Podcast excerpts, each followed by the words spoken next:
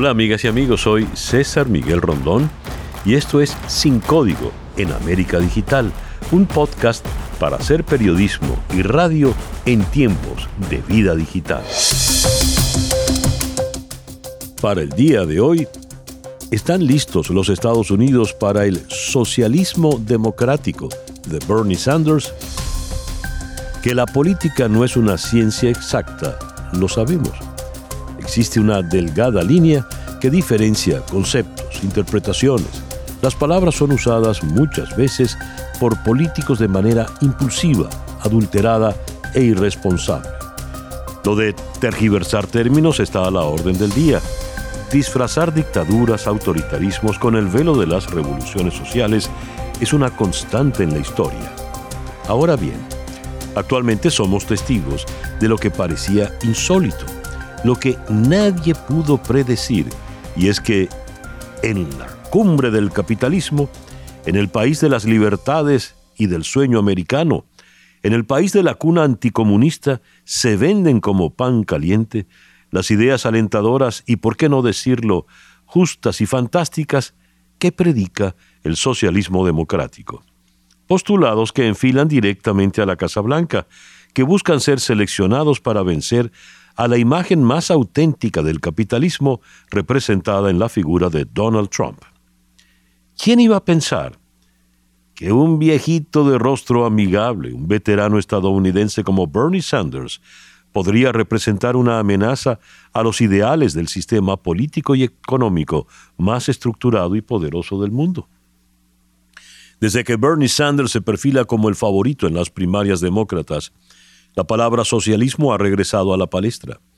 Bernie Sanders se define como socialista democrático y agrega que, como en Suecia y Dinamarca, pero su identificación con los comunistas, al elogiar a Fidel Castro y sus políticas educativas, señalar que Evo Morales fue derrocado por un golpe, o considerar a Nicolás Maduro como presidente legítimo de Venezuela, confunden al electorado. ¿Qué vende realmente Bernie Sanders?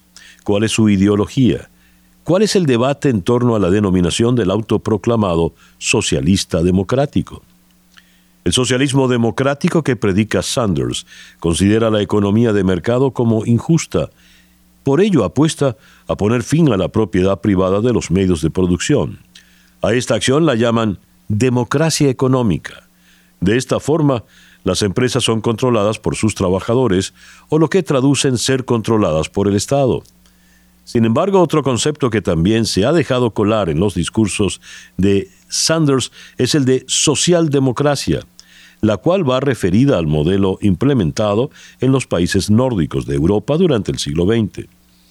La socialdemocracia habla también de reducir la desigualdad, pero en ningún momento se busca suplantar la economía de mercado, que es lo que predica Sanders con su socialismo democrático. Con la socialdemocracia se persigue regular la economía de mercado, no sustituirla. Tal como lo señala el periodista Héctor Chamis en su artículo titulado El desvarío socialista de Bernie Sanders, el problema de Sanders no es solo lo que dice, también lo que omite. El socialismo y la socialdemocracia no son sinónimos, porque para esta última el capitalismo no es anatema, al contrario, dice textualmente Chamis. Justamente tenemos en la línea telefónica al profesor Héctor Chamis de la Georgetown University en la ciudad de Washington. Además es columnista de Infobae y analista de NTN 24. Hola Héctor, gracias por atendernos estos minutos en nuestro podcast de hoy. El modelo de socialismo democrático que vende Sanders es el modelo exitoso que aplican los países del norte de Europa. Hola César Miguel, un gusto participar en tu podcast nuevamente. En efecto, Bernie Sanders se define como socialista, socialista democrático, socialdemócrata, términos que usa de manera indistinta y haciendo referencia a los países escandinavos. El votante jamás se enteraría por él que el mundo socialista, de hecho, cayó estrepitosamente en 1989, pues porque fue un fracaso desde todo punto de vista. El punto central es que jamás ha existido una democracia política bajo una economía centralmente planificada. Eso es el socialismo realmente existente, un modo de producción que elimina el derecho a la propiedad privada, colectiviza la agricultura y controla el comercio exterior, y que se organiza políticamente en base a un sistema de partido único. La socialdemocracia escandinava no es socialista. Se basa en certidumbre de derechos de propiedad, mercados abiertos con niveles de equidad social altos, competencia electoral y libertades individuales. Se trata de una experiencia exitosa de capitalismo democrático en realidad. Una historia que los socialistas como Sanders y como Maduro, Castro, Ortega y Evo Morales en nuestra América no quieren escuchar ni tampoco son capaces de reconocer. Gracias, hasta siempre. Gracias, Héctor. Era Héctor Chamis, profesor en la Universidad de Georgetown, en la ciudad de Washington. Finalmente, los estadounidenses, los votantes demócratas, están frente a lo que podríamos denominar una ensalada de conceptos, y pocos seguramente se pondrán a investigar para poder entender.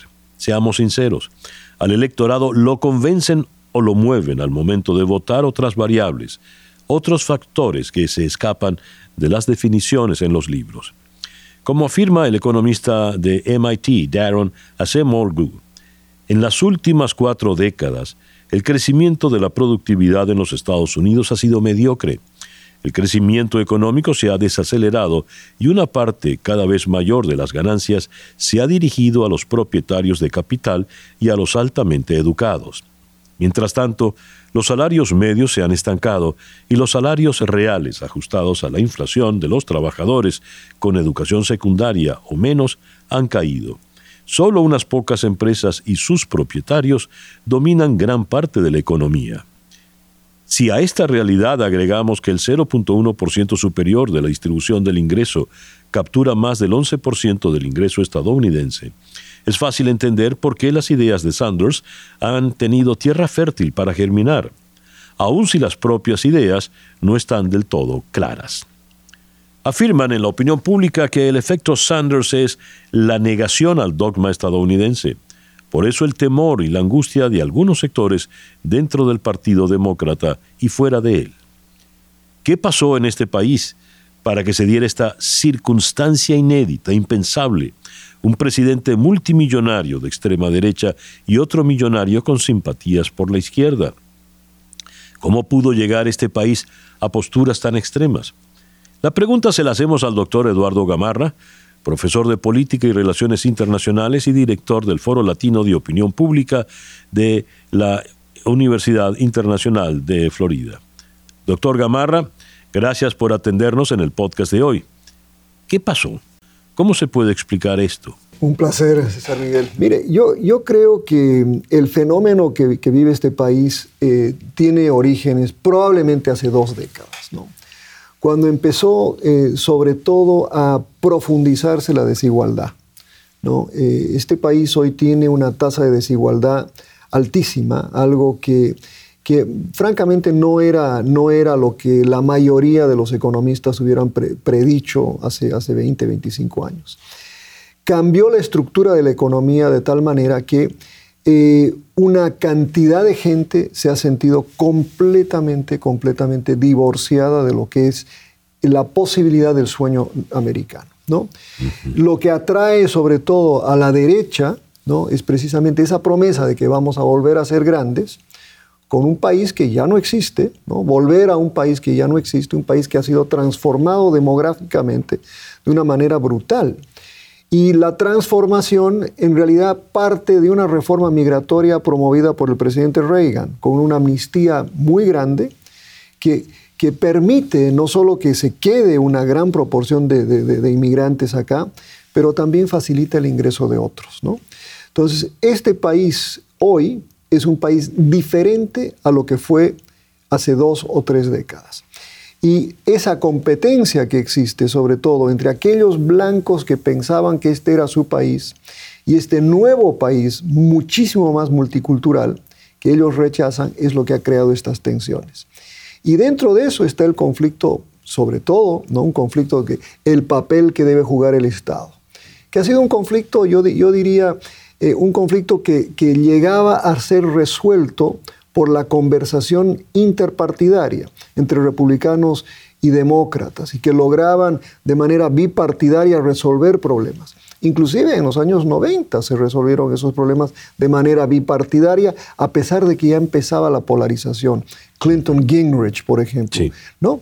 Pero llegamos a un momento que, curiosamente, y esto es quizás lo más paradójico, que llegamos el 2007-2008 a elegir un presidente afroamericano con la expectativa que este país se había vuelto completamente ¿no? integrado, que ya no había racismo, que, y lo demostraba la elección de un presidente afroamericano. Pero sin embargo, lo que, lo que sucedió durante esos ocho años es que se profundizó la desigualdad y volvieron a, surgir esos viejos conceptos de separación. Eh, entonces yo creo que hay, bueno, es mucho más profunda la, la interpretación, pero vivimos en un país polarizado que a propósito refleja la versión norteamericana de lo que está sucediendo en el resto del mundo. Gracias, doctor Gamarra. el doctor Eduardo Gamarra, profesor de Política y Relaciones Internacionales en la Universidad Internacional eh, de Florida. Este complejo entramado de conceptos socialdemocracia, socialismo democrático, socialismo, capitalismo, lo abordaremos en profundidad en el podcast de hoy con Marién Jiménez, profesora de Ciencias Políticas en el Departamento de Política y Relaciones Internacionales en la Universidad de Oxford. Hoy la contactamos en la ciudad de Oslo, en Noruega. Marién, gracias por atendernos en el podcast de hoy. Hola César, ¿cómo estás? Un gusto estar nuevamente contigo. Marién, cuando Bernie Sanders dice socialismo democrático, y, trata de que más de un incauto piense que está hablando de socialdemocracia. ¿De qué está hablando? Sí, bueno, esta pregunta es clave. ¿Por qué? Porque tenemos que hacer un intento como sociedad, pero también exigirle al liderazgo político que descifren bien los conceptos. Hay profundas diferencias entre la socialdemocracia y el socialismo democrático. Eh, aun cuando suenan parecidos, son profundamente distintos y tiene que ver cómo eh, se percibe el rol del Estado, cuál es el rol del mercado, cuál es el rol de los trabajadores, cuál es el rol de los empresarios. Eh, en primer lugar, creo que es importante también decir que quizás hasta ni siquiera es tan estratégico de Sanders tomar esta postura, pues eh, la connotación del socialismo en una, sociedad, en una sociedad tan polarizada como es la, estadounidense no abona mucho y más bien confunde, genera miedos eh, y también le da pues una plataforma un poco más fácil, digamos, a la contraparte para eh, ser atacado. Eh, el tema del socialismo democrático en realidad todavía no está muy bien explorado. Trata de ser democrático al mismo tiempo de ser socialista, pero ahí hay profundas em, carencias todavía. ¿Por qué? Bueno, el, socialismo democrático no se denomina marxista ni leninista y toma una distancia fuerte eh, de otras formas de autoritarismo de gobierno. Hemos visto eh, que Sanders ha criticado levemente eh, pues el autoritarismo, la dictadura en Cuba, pero al mismo tiempo alaba, por ejemplo, los programas de educación que en su momento se llevaron a cabo. También cree que la única forma de garantizar la igualdad es a través de una transformación o revolución. Estas son eh, palabras bastante cargadas, por ejemplo, que no se usan en el discurso socialdemócrata. Propone el control de la economía más que su regulación, enfatiza la lucha entre sectores y la lucha de clases más bien, y no, no intenta solucionar esos conflictos, sino los eh, sobrecarga, por decirlo de alguna forma. Y también el tema de la sociedad, eh, de la propiedad privada, em, lo quieren eliminar y reemplazar con el concepto de la propiedad colectiva. Esto pues genera, César, mucho miedo, eh, no solamente en la sociedad, sino también eh, en los empresarios. Marien, el, cuando hablamos de socialdemocracia, por ejemplo, en el caso latinoamericano, hay que hablar de Víctor Raúl Aya de la Torre, fundador del APRA en Perú, hay que hablar de Rómulo Betancourt, en Venezuela. Y recordemos que Rómulo Betancourt, siendo socialdemócrata, fue hasta la fecha el enemigo constante, duro, fuerte de la todavía eh, naciente que en su momento era todavía naciente dictadura de Fidel Castro, de manera tal de que mal se puede pensar que la socialdemocracia vaya a estar cerca del comunismo o ese socialismo que se amparó en la Guerra Fría en el foro soviético. ¿Qué hace, qué ejemplos de socialdemocracia podemos tener a efectos de Estados Unidos? Comenzamos con Franklin Delano Roosevelt. ¿Es correcta esa definición? Bueno, es importante eh, también destacar, antes de responder esa pregunta, César, que la democracia o el autoritarismo puede ser puede venir o ser apoyado por diferentes tendencias, ¿no? Así hay una hay una derecha democrática y puede haber también una izquierda democrática eh, o centro izquierda democrática, lo que comúnmente llamamos la socialdemocracia. Eh, al llamarse socialdemocracia, pues también se distancia automáticamente, y en los ejemplos también que has dado, de las formas dictatoriales de gobernar. Aquí lo importante para la socialdemocracia es cómo resolver los conflictos que existen, no solamente en el mercado, pero también las desigualdades estructurales que existen en una sociedad. Es decir, eh, a más desigualdad, pues hay que solucionar esa desigualdad para también tener una sociedad no solamente equitativa, sino también más próspera y a su vez que impulse la economía. Entonces la socialdemocracia lo que busca en el centro, en su concepto, es cómo balancear las, eh, las tendencias que puede haber en el mercado, cómo corregir las insuficiencias que genera el mercado con una inversión fuerte en la misma sociedad. Y ahí no solamente el caso de Estados Unidos o, o lo que quizás pudiera ser para Estados Unidos, en realidad cuando Sanders se refiere al modelo de los países nórdicos, no está dando el ejemplo correcto. Los países nórdicos también, como lo vemos en Alemania, lo que hemos visto es un esfuerzo de inclusión por mucho tiempo. Eh, lo que vemos es cómo regular el mercado, no controlarlo, y aquí es eh, la diferencia importante, para, bueno, por ejemplo, eh, generar salarios dignos, cerrar la brecha entre los salarios entre hombres y mujeres para que no haya ninguna discriminación. También resalta el rol y la importancia de los sindicatos, las asociaciones, asociaciones de los trabajadores, eh, el concepto de trabajar para vivir y no la explotación laboral.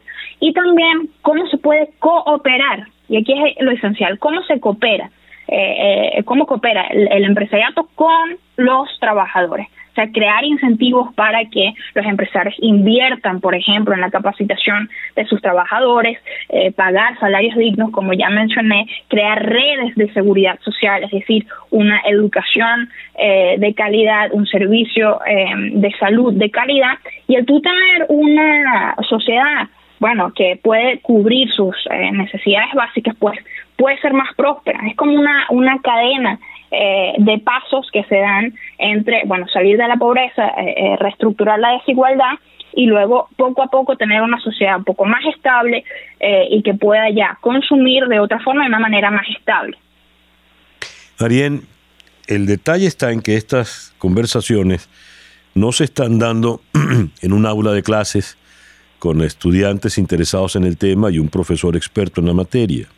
Se están dando en la calle, en redes sociales que ya sabemos cómo catalogó a los usuarios de estas redes el desaparecido Humberto Eco. Es decir, pasa a ser discusión del vulgo cotidiano el tema, temas tan delicados de la ciencia política como socialdemocracia, socialismo, comunismo, capitalismo, democracia liberal a secas. A ver, el señor Bernie Sanders entra como un elemento de perturbación, de confusión, y lo hace frente a un candidato tan sui generis como lo es Donald Trump, quien, eh, a decir verdad, ni siquiera es el representante por excelencia de lo que es tradicionalmente el partido eh, republicano en los Estados Unidos, es el multimillonario que ha hecho trampas en sus, en sus operaciones multimillonarias, que es el hombre eh, de empresa, es el capitalista que no repara en muchos detalles. A ver, ¿cómo se explica históricamente un enfrentamiento de este tenor en esta década del siglo XXI?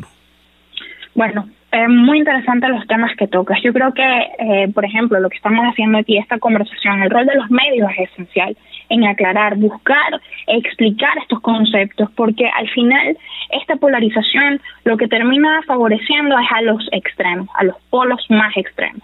Eh, aquí estamos hablando también de personas, no se nos olvide esto, todos somos seres humanos, todos tenemos miedos. Y al polarizar estos miedos, al confundir el debate, lo que hacemos es pues atenernos más a nuestras posturas que ya están fijadas.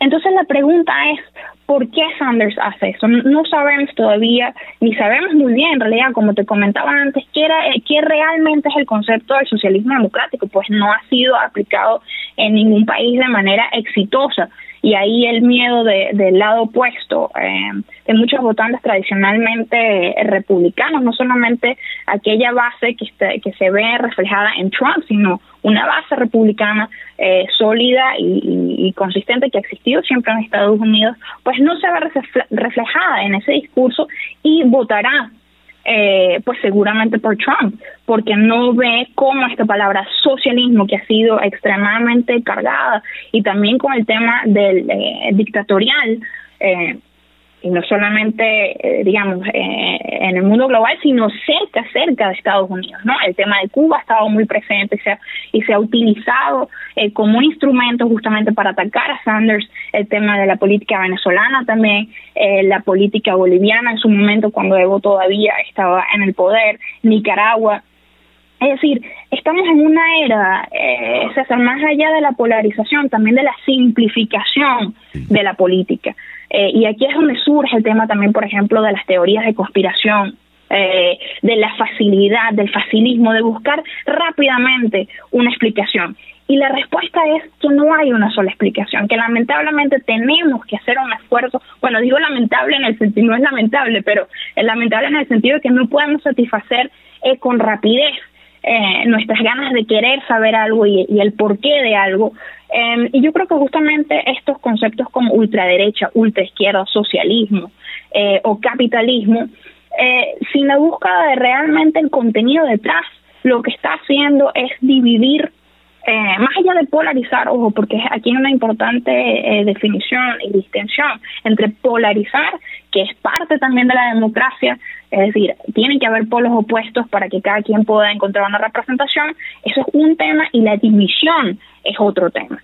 Y yo creo que si queremos todos eh, convivir en democracia, pues tenemos que ajustar este segundo tema, el tema de la división y enfocarnos en bueno, los temas del debate, por ejemplo, socialdemocracia versus eh, democracia cristiana, o temas eh, así, pero que incluyen a la mayoría de la población y no se basan en excluir justamente al lado opuesto. Ya. Muchísimas gracias por atendernos en el podcast de hoy. Muchas gracias, César. Marien Jiménez es profesora de Ciencias Políticas en la Universidad de Oxford, en el Departamento de Política y Relaciones Internacionales. Y en esta oportunidad la localizamos eh, precisamente en la ciudad de Oslo, una de las grandes capitales socialdemócratas, o donde ha surgido mucho de la historia de la socialdemocracia contemporánea. Y bien, así hemos llegado al final de nuestro podcast por el día de hoy. Esto es Sin Código en América Digital, un podcast para hacer periodismo y radio en tiempos de vida digital.